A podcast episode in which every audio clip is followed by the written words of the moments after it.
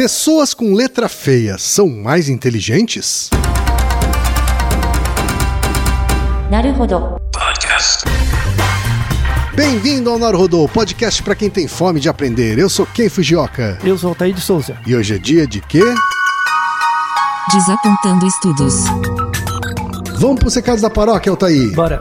Número 1, um, vai no apoia.se e deixa sua contribuição. já agradecemos. Número 2, vai no iTunes Store e deixa 5 estrelas e um comentário. Isso aí. E número 3, apresente o Naruhodo para uma amiga ou um amigo que não conhece o Naruhodo ou que nunca tem ouvido um podcast. Vamos aumentar o tamanho da podosfera. É isso aí. Antes da pauta, mais um recado.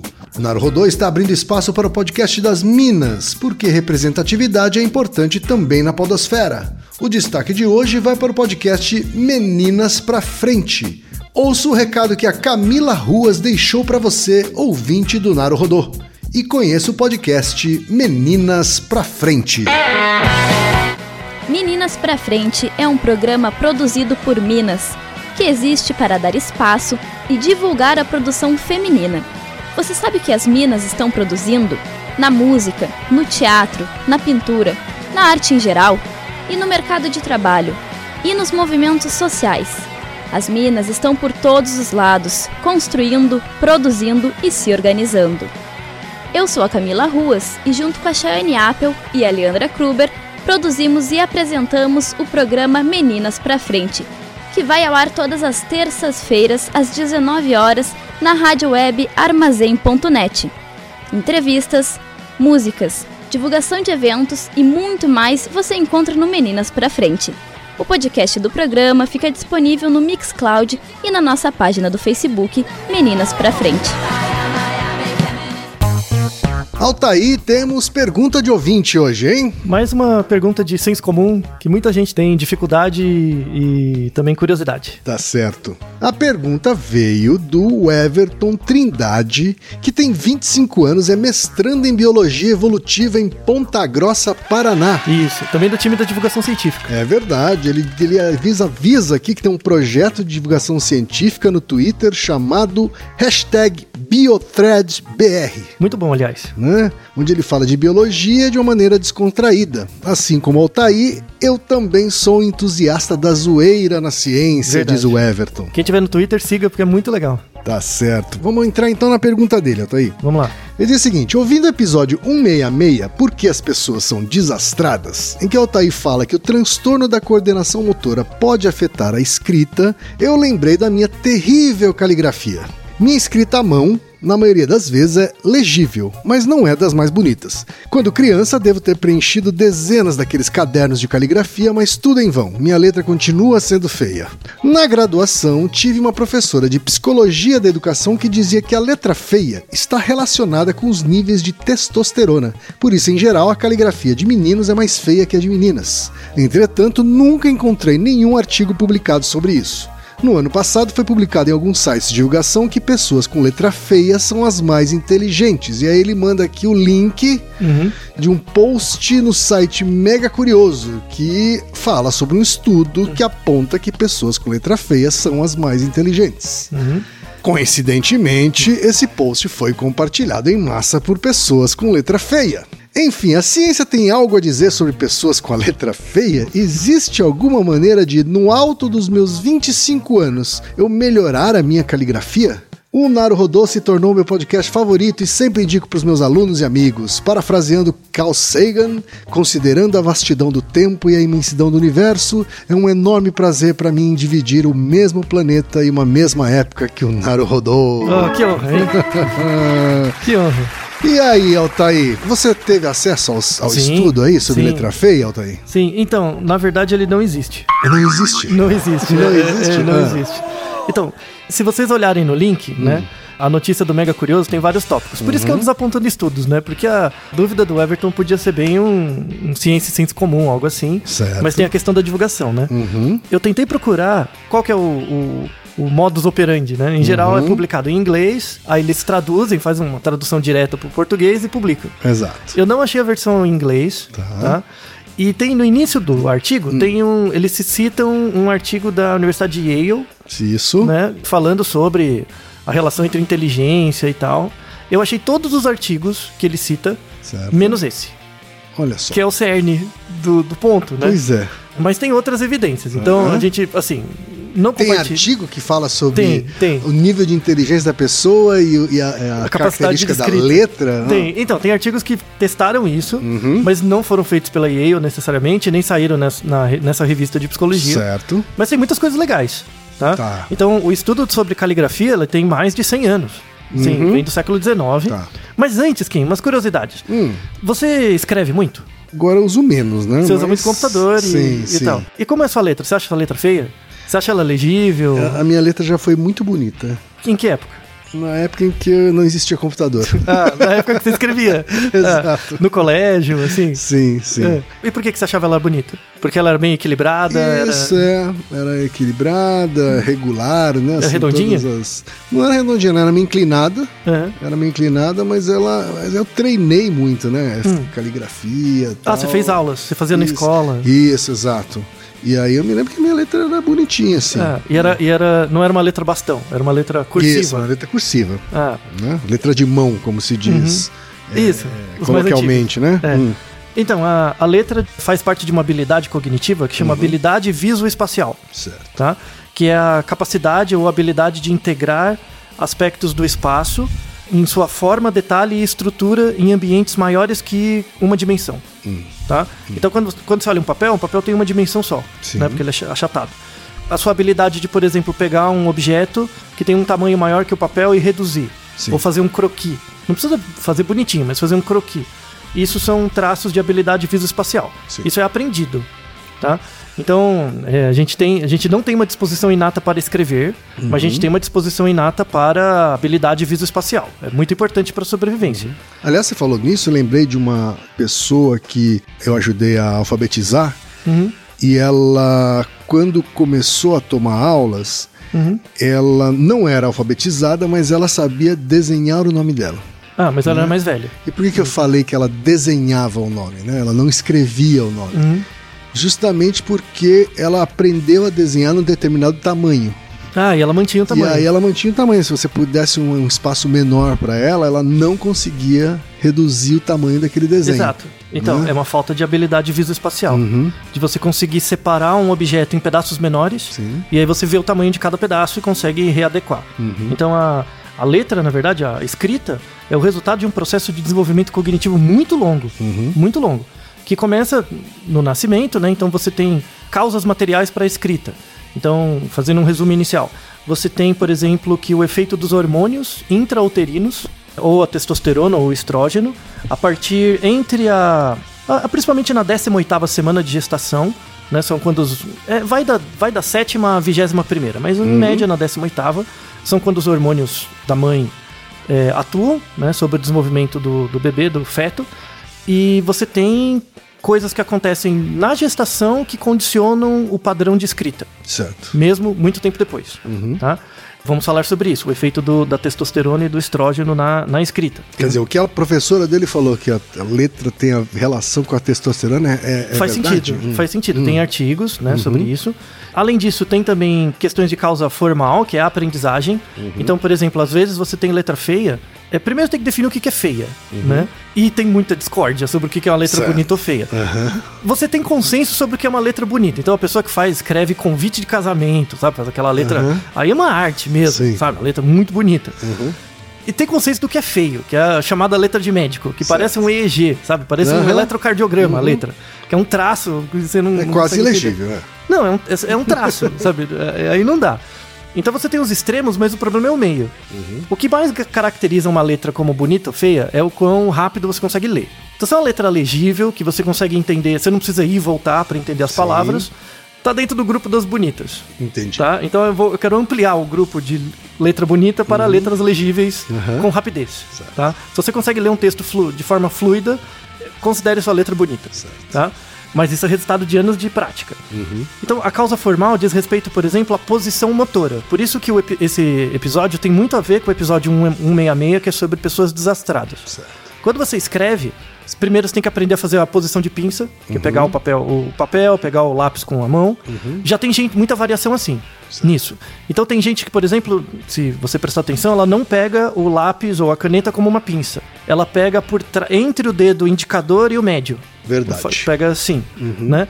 Ou elas, às vezes ela não sabe usar o cotovelo. Porque normalmente quando você está escrevendo num papel, Você você, apoia encosta. o braço, é. Ou você apoia o braço, mas você encosta o cotovelo no corpo. Ah, tá. Entendi. É, fica perto, né? Deixa a mão esticada e o, o- cotovelo 90 graus, assim, né? Mas tem gente que deixa muito aberto. Certo. E quando fica muito Descolado do corpo. assim. É.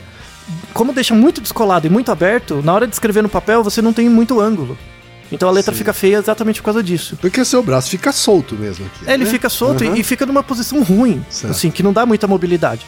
Então tem gente que, pra movimentar o lápis, movimenta mais o cotovelo do que o punho, porque não tem tanto Caramba. controle do punho. É uma Certo. Uhum. questão do punho. Isso você aprende na infância, né? Então é muito importante, por exemplo, você estudar a evolução dos desenhos das crianças. Uhum. Então, no, no início, as crianças primeiro ela- elas pegam objetos, depois elas começam a passar o dedinho nas coisas, o dedinho indicador. Elas passam o dedinho em tudo. Depois elas começam a pegar coisinhas com a pinça, né? E aí pega palitinhos até pegar o lápis. Isso chega aos dois anos. Né? Com dois anos, quando você dá um papel pra ela, em geral ela não segura na forma de pinça, ela segura com a mão fechada, Sim. né? Toda. Em geral, ela não consegue pegar muito bem uma canetinha pequena, então você dá um canetão maior. E os primeiros desenhos infantis, ou traços, ou coisas assim, são chamados garatujas. Garatuja.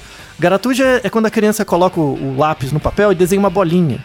Sim. Então a criança desenha várias e várias bolinhas, assim, né? Garatuja, ali- aliás, é um bom nome pra bicho, né? Você tem um cachorro, um gato, uma Uhum. galinha, se chama de garatuja. é um nome legal. Especialmente se ele for gordinho, fofinho, é uma garatuja. Porque é bem uma bolinha. Aham. Você vai ver desses desenhos... E é uma bolinha, ele faz isso instintivamente, uma bolinha É, assim. As primeiras produções é, escritas de bebês e Uhum. crianças são bolinhas. Certo. Porque tem a ver com, com controle motor. Uhum. Ela tem que controlar o punho, o, o cotovelo. Então os primeiros movimentos que ela consegue fazer são movimentos circulares.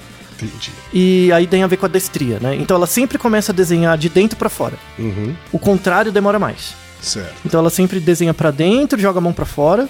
O- o- vai levar alguns meses pra ela fazer o contrário. Que no caso do destro é no, hora- no sentido horário. Isso, no sentido Isso, horário. é, no destro é mais, é mais natural ela fazer no sentido horário Isso. e só de mais tarde ela aprender a fazer no Fazer sentido anti-horário. Isso. Isso dá pra explicar de forma evolutiva também, porque que gato, quando ele vai pegar alguma coisa com a pata, ele só bate a pata pra dren- Você já viu quando o gato sim, tá sim, manipulando sim, uma coisa? ele sempre verdade. manipula pra dentro, ele nunca É. empurra pra fora. É verdade. Isso tem a ver com esse só. comportamento dos bebês. Macaquinho também faz isso. Macaquinho, quando ele vai pegar uma coisa, ele nunca empurra a coisa. Com a parte com, com o dorso da mão. Aham. Ele nunca bate. Ele puxa pra ele. Né? Isso tem a ver com esse comportamento de escrever. Certo. Né?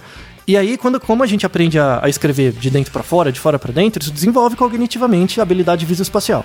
Então, no começo, ela, fala, ela desenha lá os quadradinhos, as bolinhas e fala: Ah, isso é uma casa. Mas são todas bolinhas iguais. Sim. Né? É tudo bolinha. né? É, mas pra ela é uma casa, é um cachorro, é o que quer que seja. Depois ela vai evoluindo, e aí a próxima fase da evolução do desenho, ela começar a pegar, respeitar o limite do papel. Então no início ela desenha essas bolinhas, ela desenha no papel, depois desenha na mesa, desenha na parede, desenha em você. ela não tem respeito pelo, pelo limite, né? Aí conforme a habilidade vai melhorando, ela vai condicionando isso num limite. Então ela desenha a bolinha no limite do papel, ela usa todo o limite do papel. De repente ela cria um limite, ela desenha uma bola grande e tenta desenhar uma bolinha menor dentro, né? Então ela vai trabalhando com essas noções de limite, de dentro, fora, né? Isso é a evolução da escrita. Então é super importante para crianças pequenas, 3, 4, 5 anos, ter papel disponível. Não deixa riscar a parede, né? Mas. é, e ter essa noção de limite, né? De usar canetinhas, depois lápis. E aí, quando ela tem o desenvolvimento da pinça, aí vem a questão da escrita. Então, a, a caligrafia você começa a estudar a partir de 7, 6, 7 anos.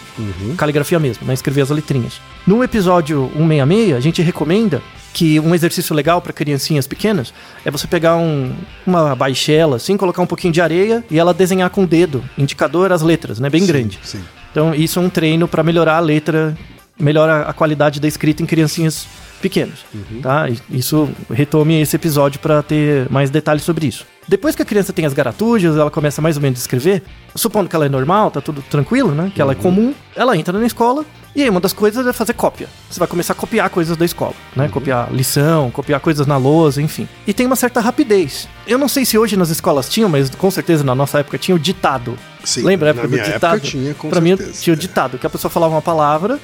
Então, tinha, você avaliava três atributos no ditado. Sim, Você tinha que saber a palavra, você tinha que escrever ela certo e você tinha que escrever ela rápido, no tempo. certo. Então, se você, se você errasse em alguma das coisas, ou na ortografia, ou demorava muito, ou faltasse letra, algo assim, era um problema, né? Então, você tem crianças que têm uma habilidade de escrita, mas elas demoram muito para começar a escrever, ou elas escrevem de forma muito ilegível, quando chega 9, 10, 11 anos. Isso é chamado disgrafia. Disgrafia é um problema, né? Que quando a criança escreve, ela escreve de forma ilegível. Não é que ela escreve errado, faltando letra, mas, por exemplo, ela escreve uma letra minúscula e no meio da palavra ela põe uma maiúscula. Certo. Entendeu? Ela mistura maiúscula com minúscula, ou ela omite palavra, ou você simplesmente não entende. Ela faz um monte de bolinha amontoada, você não consegue ler nada. A pessoa que está escrevendo, ela acha que está escrevendo certo ou ela sabe que está escrevendo errado? Depende do caso, depende da gravidade. Tá. Tem crianças que, que por problema de, de habilidade visoespacial, ela acha que tem um espaço entre as palavras quando não tem. Ela, na verdade, amontou as palavras, coloca as letras em cima uma das outras. Certo. Ela consegue ler, mas ninguém consegue. Entendi. Então. Só que aí o que, que acontece? Ela escreve a primeira palavra, escreve a segunda. Quando ela escreve a terceira, como ela tá escrevendo tudo amontoado, ela não lembra mais a primeira. Entendeu? Porque tá amontoado, então ela não consegue ter o feedback, né? Certo. De volta. Então ela acha que tá escrevendo certo e não tá. E aí começa a dar problema na escola, né? Porque você não consegue copiar, e, e enfim. E aí você tem o caso da desgrafia. Na escola, é tranquilo de trabalhar com a desgrafia, é treino. O melhor jeito é treino, caderno de caligrafia, treinar, treinar essa coisa da areia, às vezes fazer esporte, né? Tem tudo a ver com a questão do, do ser desastrado ou não, né? Envolve um pouquinho a, a questão do controle motor fino. Então fazer esporte ajuda, desenvolver habilidades com cotovelo, com punho. Às vezes a criança não sabe usar o punho. Ela não percebe que tem um punho. Você tem que treinar mesmo para usar, né? Às vezes é a posição do corpo, como é que ela senta, como que ela usa o cotovelo. Pequenas correções quando a criança é pequena já tem um resultado muito grande. Então suponha que- embora a escrita seja, vamos dizer assim, na história da humanidade, ela tenha história, né? Já tenha sua duração. 6 mil anos em média, né? É. Não dá pra dizer que escrever é uma, é uma atividade natural pro homem. Não. né? Que Boa- a gente nasceu para escrever. Não, boa pergunta. Boa pergunta. Boa observação. Não é. Na verdade, a escrita ela é resultado de um processo evolutivo do uso das funções visoespaciais. Então, de novo, a cultura só é cultura porque ela é fruto de seleção natural. Então, a capacidade de escrever foi um resultado de vários comportamentos adaptativos que a cultura usou, né? E gerou uma nova entidade cultural, que é a escrita. Então, é- a escrita não tem, tem uma base biológica, mas o que tem a base biológica são as habilidades visoespaciais. A leitura, a escrita é só um resultado disso. A leitura também, né? Sim. Capacidade de ler símbolos. Então, leitura e escrita sempre foram juntos. A leitura veio um pouco antes, né? Sim. Depois a, a escrita, né? Porque você lê símbolos, né? Então, por exemplo, quando escreve em português ou em inglês, né? Usando o alfabeto comum pra gente, você consegue ver uma letra feia. O que é uma letra feia em japonês? Imagina uma pessoa escrevendo em Nihongo, né? Você acha que tem pessoas que escrevem, tem letra feia em Nihongo? Tem. Como que é? Assim, quando eu escrevo uma palavra, você escreve uma palavra, casa, e ela tá ilegível, quando você escreve um ideograma, como que você sabe que ele é ilegível? Você não consegue identificar aquele diagrama. assim. É, isso, você não, consegue, identificar. é. Exato. É. O japonês tem uma coisa curiosa, né? O japonês, o chinês e o coreano, enfim, né? Uhum. É- é, que é. Não existe a noção de cursivo. Isso, né? Porque isso, as letras são separadas entre Exato. si mesmo, né? Então, a maneira de pensar as letras Uhum. do alfabeto é a mesma maneira de pensar de forma iconográfica, como os ícones, né? Sim, Como os, é. como os ideogramas. Então, na escola, temos muitos ouvintes no Japão, né? Somente se você faz a escola japonesa certinho, você aprende os ideogramas, tem que decorar lá uns zilhões. Mas quando você aprende as letrinhas, você aprende a escrever de forma bastão. Sim. Como letra bastão. Então todo japonês sabe escrever é, com o alfabeto romano, mas escreve sempre em bastão. Não tem a letra cursiva. Verdade. Né? É a verdade. letra cursiva foi introdu- é introduzida nas culturas em que você fala, usa o, o alfabeto de forma corrente. Uhum. Mas você tem ideogramas cursivos. Você tem a, a versão de escrever os ideogramas de forma regular e de forma cursiva. É, também. tem, é verdade. Quando você vê. São técnicas, é, né, de shodô. a minha né? avó, por exemplo, ela, ela desenhava fazer o o chude, né? Essas coisas. Então, aí você vê que né, ela até emenda uma letra na outra. Isso, faz né? umas Enfim. curvas, né? Às vezes faz símbolos curvos. é. Então você tem a, a, leitura, a escrita cursiva no japonês, mas é relacionado à primazia. Isso. É, me- é menos contemporâneo isso, né? Isso. E é menos comum no- nos dias de hoje. É, assim. é mais difícil de ler. Sim. Né? E é mais artístico, mas é mais difícil de É ler. verdade. Né? Uhum. Então você tem, mesmo em línguas que usam ícones, né? Os Uhum. símbolos, o, o desenhos, tem a mesma questão. Certo. Tá? Então imagina que a criança se desenvolveu bem, né? Tá indo bem, ela consegue escrever, consegue copiar, consegue eh, escrever no mesmo tempo que todo mundo numa turma. Imagina que na mesma turma tem uma criança que não consegue. Ela sempre escreve devagar, ou a letra dela é muito feia, ou ela não entende a própria letra e tal. Ela tá tendo uma desgrafia. Você tem crianças que têm menos estratégias de coping, de enfrentamento com isso. Então o que que acontece? Se a criança escreve devagar, ela não consegue copiar as coisas da lousa, e aí depois ela vai chegar na prova, ela não consegue fazer no tempo Certo. também, principalmente se é uma prova escrita. Uhum. Então ela começa a ir mal na escola. Uhum. Né? Então você tem uma associação que não é uma associação funcional, é uma associação comportamental entre disgrafia, por exemplo, e TDAH. Tá. Então a criança para de prestar atenção nas coisas. E- e- mas não é porque ela tem TDAH Não necessariamente. é porque ela tem incapacidade de prestar atenção. não Isso, é é, isso? porque, na verdade, a disgrafia afetou o comportamento e aí, por feedback, a criança responde menos. Perfeito. Tá? Não existe associação nenhuma entre disgrafia e inteligência. Então, por exemplo, você não conseguir escrever de forma legível, não tô falando nem da letra feia, tô falando pior. Tá. É, a- você não consegue ler. Não tem associação entre isso e inteligência ou habilidade cognitiva. Certo. Tá? Mas se você é esperado que crianças comuns escrevam de forma legível. Tá. E, e mesmo escrevendo de forma legível, que escrevam num tempo médio esperado. Tá? Mas se ela escreve de maneira é, ilegível, não muito significa que ela não é inteligente. De, forma alguma, tá? E, e nem que tenha algum problema cognitivo. É uma coisa, em geral, de treino motor. Tem a Pode ver ser com... até uma pessoa brilhante, inclusive. assim. Exato, não, não tem associação. Tá. Por isso que tem a ver com ser desastrado.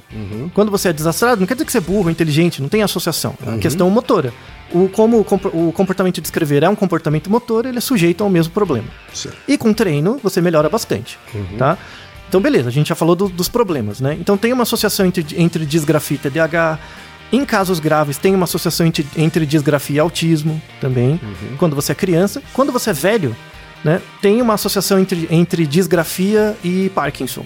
Claro, uma questão motora, né? Tem o nosso Naruhodo sobre isso também, que a gente fala de por que que pessoas que fazem atividade motora põem a língua pra fora, tem a ver com os gânglios da base e tal. Tem gente que, o- às vezes, a pessoa escreve, ela escreve a palavra, no meio da palavra, ela escreve, ou no meio de uma frase, então ela escreve uma frase com cinco palavras. Aí ela escreve duas, aí a do meio, ela escreve de forma ilegível.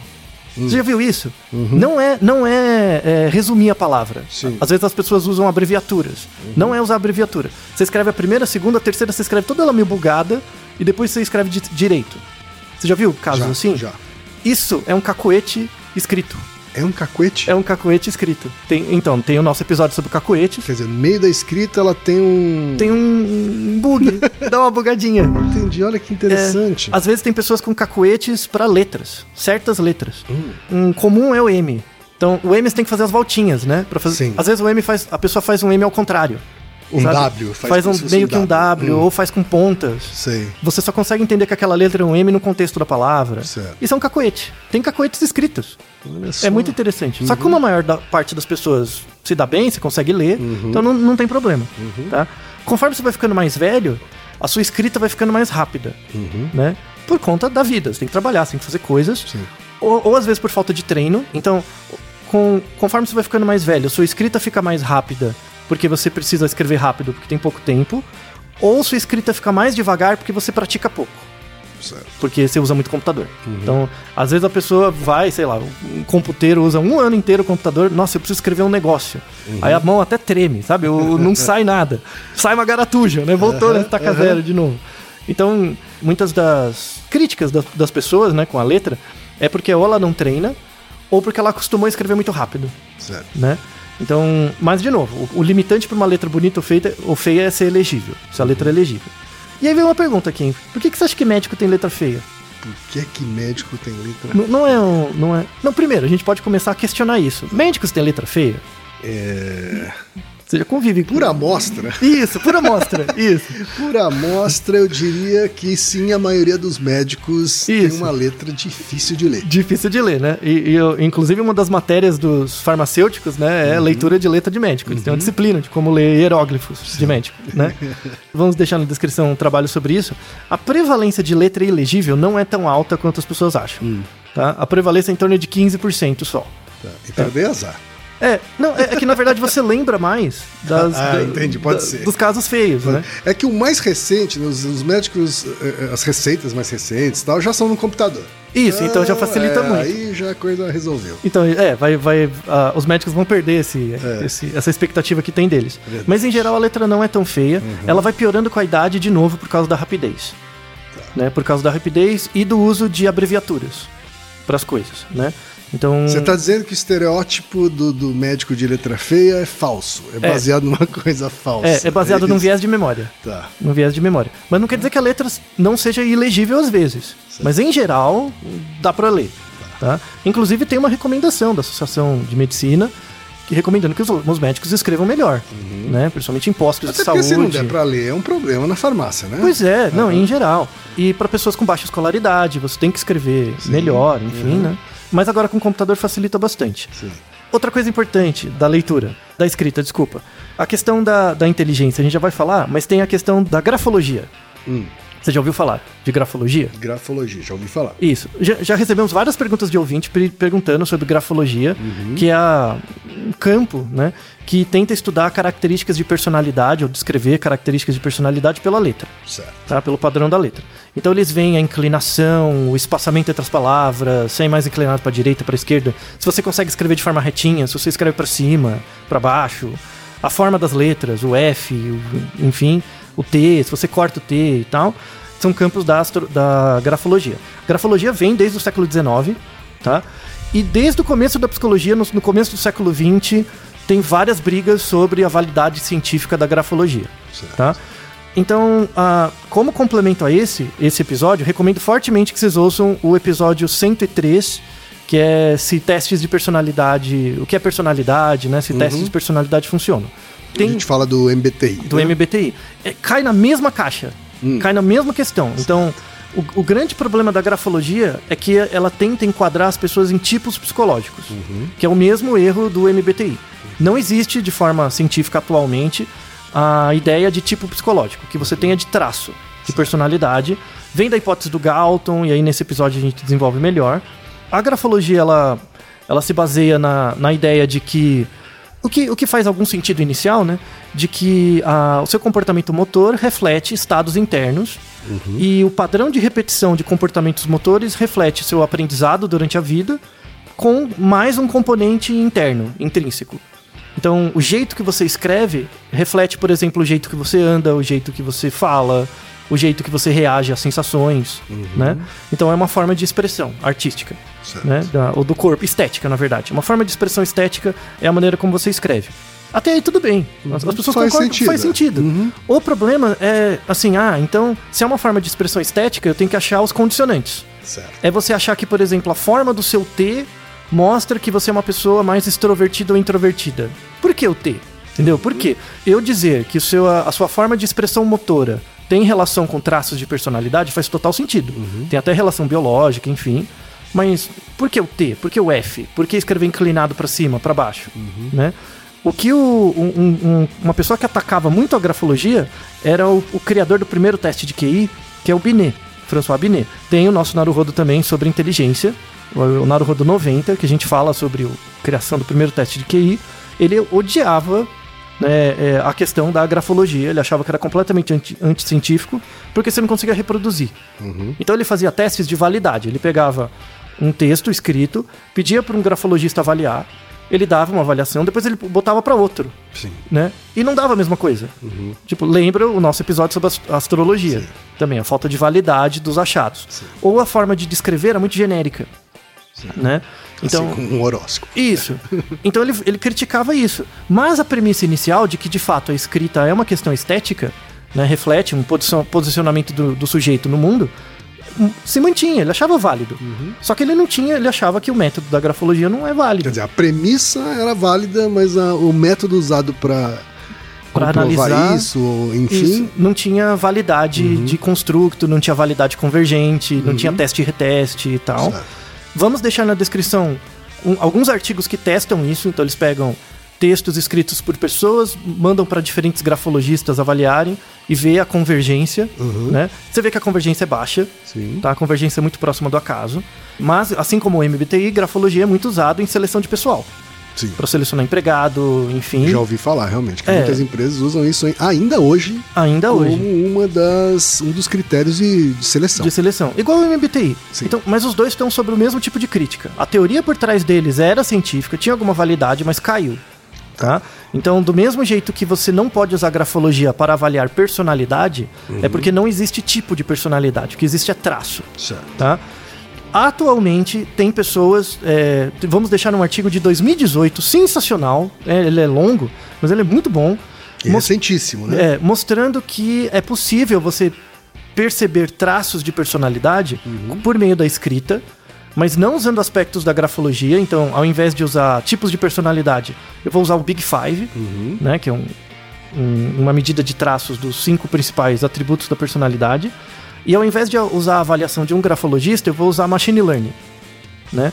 Então eles pegam a- o texto da letra das pessoas, inclusive ele descreve direitinho o algoritmo e tal. Ele pega as linhas do texto da pessoa, ele determina as seguintes variáveis: qual é a pressão do texto, então se a pessoa usa muita pressão ou pouca pressão, o ângulo, se ela, se ela consegue escrever em linha reta, escreve para cima ou para baixo, o espaço entre as palavras, porque é esperado que você dê um espaço maior entre as palavras do que dentro da palavra Sim. né? Mas tem gente que faz o contrário, né? Às vezes a- você acha que são duas palavras, mas na verdade está junto. O uso do papel, se você usa o papel inteiro, se você respeita a margem, esse tipo de coisa. Eles colocaram essa- essas variáveis para o algoritmo, desenvolveram lá um algoritmo de rede neural e aplicaram um questionário também de o Big Five nas pessoas. E eles viram que a correlação né, entre o padrão da escrita e os traços de personalidade era maior que 80% de acerto. Olha só. Então, eles conseguiram identificar um padrão de escrita em relação à pressão, à angulação, associados com pessoas com mais extroversão, com mais introversão, com mais conscienciosidade, né?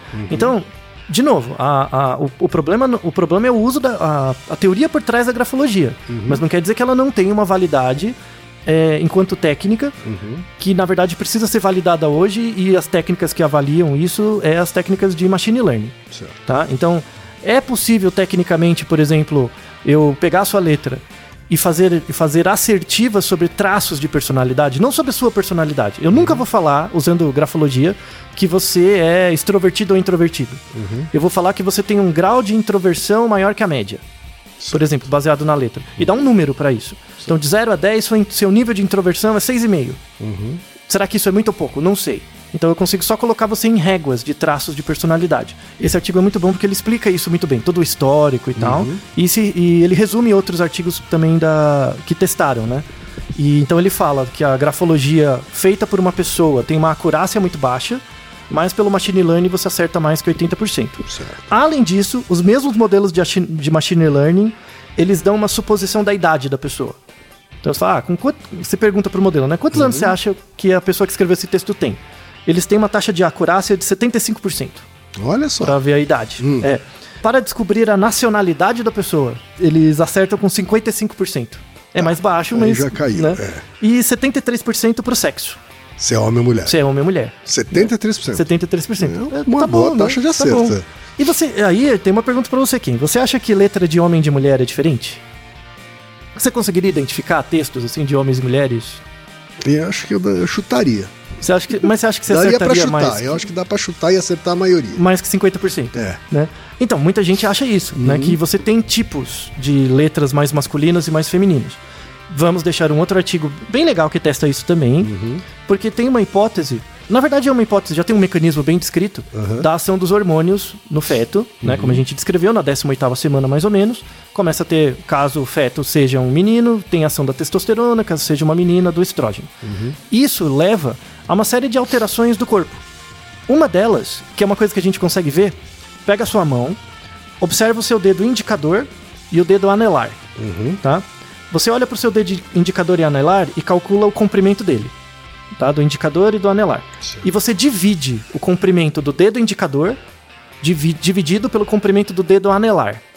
A razão, entre A razão, dois. isso. Tá. Se der um, quer dizer que os dois têm o mesmo tamanho, Sim. tá? Se der maior que um, quer dizer que seu anelar é o seu indicador é maior. Sim. Se der menor que um, seu anelar é maior, tá? Que é o meu caso. Isso. O que que acontece? Fetos que durante o desenvolvimento embrionário têm mais testosterona, não tem nem a ver com sexo em si, tem a ver com a ação do hormônio, Certo. tá? Em geral, as crianças nascem com anelar maior. Então a razão vai ser menor que um. Crianças, fetos que sofreram influência da, do estrógeno vão ter um indicador maior. É, Então ex- existe uma, uma chance de uma das mulheres terem indicadores maiores que anelares maior do que o dos homens. isso, em geral. Então, em geral, as mulheres, em- populacionalmente, É, não vai ser 100%. É, enfim, claro. é, Mulheres têm anelares, ma- Hum. indicadores maiores e os homens têm os anelares maiores. Certo. Tá? Isso é um efeito da ação dos hormônios. E isso acaba afetando a escrita. Então, essa era a hipótese. Então, eu tenho um indicador físico, visual, que é a proporção dos dedos, né? Que Uhum. eles chamam de razão 2D, 4D. Certo. Segundo dedo e quarto dedo, né? Razão 2D, 4D. Eu posso fazer uma razão entre isso e saber ter uma indicação indireta do quanto de hormônio você foi exposto no, como embrião. Certo. Tá? Eu tenho essa indicação. E aí eu pego pessoas, homens e mulheres, então o artigo pegou 120 pessoas, 60 homens, 60 mulheres, mediram o comprimento dos dedos, fizeram a razão, né? Guardaram essa informação, aplicaram testes de personalidade também, né? Tal, e pediram para elas escreverem um texto, né? Então você tinha 120 textos, você tinha avaliação de personalidade e avaliação do 2D, 4D. E aí você pega outras 20 pessoas para avaliarem os textos e dizer se elas achavam o texto de homem ou de mulher e por quê. Quais as características, tá? O que, que eles viram? Existe sim uma associação entre o padrão de escrita e a razão 2D, 4D. Então, existe um padrão de texto um pouco mais masculino e um padrão de texto um pouco mais feminino. Tá? Texto, você diz a, a, a, A letra, né? A letra. É, o padrão da, letra, do, do- da, da escrita A mesmo. caligrafia, A caligrafia, né? Isso. E aí, o que que, o que que, quais são as características de um texto mais masculino, né? Li- muitas linhas retas, Certo. linhas retas, o texto mais bagunçado e o texto assimétrico. Hum. Tá? Isso são características ligadas à razão 2D, 4D. Certo. Tá? É masculina, então a razão 2D, 4D é menor que 1, onde o anelar é maior. Tá? Textos mais femininos são textos mais arredondados e mais arrumados. Essas são as principais características. Então são textos de pessoas que têm um indicador maior. Isso é associado com homens e mulheres. Então, em geral, você tem homens têm o anelar maior e eles fa- fazem textos com mais linhas retas, um pouco mais bagunçados e assimétricos. Em geral, o que é mais comum, mulheres terem o anelar, o indicador maior e fazer textos mais arredondados e arrumadinhos. Certo. Tá? Nota importante: isso não tem a ver com orientação sexual. Uhum. Não tem a ver. Isso tem a, isso tem a ver com a ação do hormônio e as características sexuais consequentes disso. É, você pode ter, por exemplo, homens com letra com padrão muito parecido com o feminino. Sim. Inclusive que ele pode ter o anelar, o indicador maior, que é um pouquinho mais de ação de estrógeno. Mas não quer dizer. E Isso ele não, não é mais, menos homem por causa disso. isso, ou a e- mulher não, é menos mulher. Ou, ele não tem disso. orientação Uhum. sexual diferente. Uhum. Tá? Não, não tem essa associação direta. Certo. Tá? E não tem artigos que mostram isso de forma precisa. Alguns Uhum. dizem que sim, outros que não, mas ainda está aberto. Tá? O que a gente pode dizer é que tem letras de homem e letras de mulher, né, mais masculinas e Uhum. femininas, tem características. Parece que é uma ação hormonal.